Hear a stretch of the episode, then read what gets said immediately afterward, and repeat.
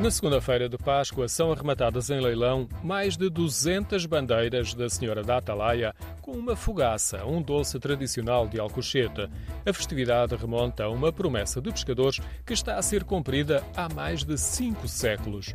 A narração oral acompanha a devoção e o doce para manter viva a tradição que terá começado no século XVI perante a ameaça de um naufrágio. Pediram socorro à Nossa Senhora da Atalaia foram socorridos e eles meteram, fizeram uma massa escura e puseram o nome de fogaça. E depois, quando salvaram, foram oferecer este bolo à igreja lá Atalaia.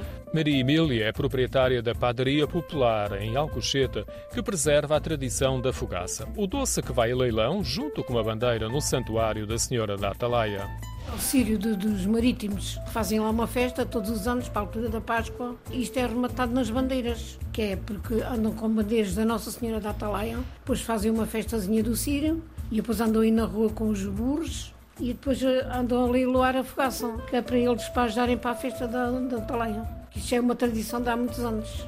O primeiro cortejo do Sírio dos Marítimos de Alcochete é na tarde de domingo. Como ouvimos, a tradição é as mulheres andarem nas ruas de Alcochete montadas em burros e o desfile repete na segunda e terça-feira.